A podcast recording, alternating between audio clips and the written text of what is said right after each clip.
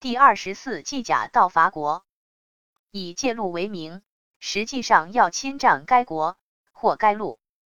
国诸侯国名，也作假道灭国。原点：两大之间，敌邪已从，我假以事。困有言不信。注释：两大之间，敌邪已从，我假以事。假借，句意为处在我与敌两个大国之中的小国，敌方若胁迫小国屈从于他时，我则要借机去援救，造成一种有利的军事态势。困有言不信，语出《易经》困卦。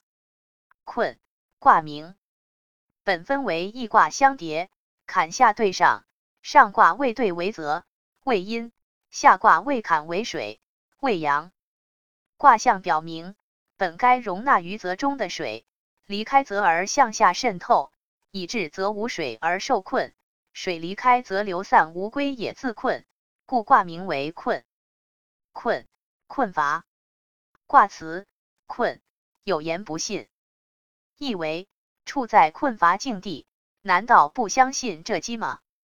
此计运用此卦理，是说处在两个大国中的小国，面临着受人胁迫的境地时，我若说援救他，他在困顿中会不相信吗？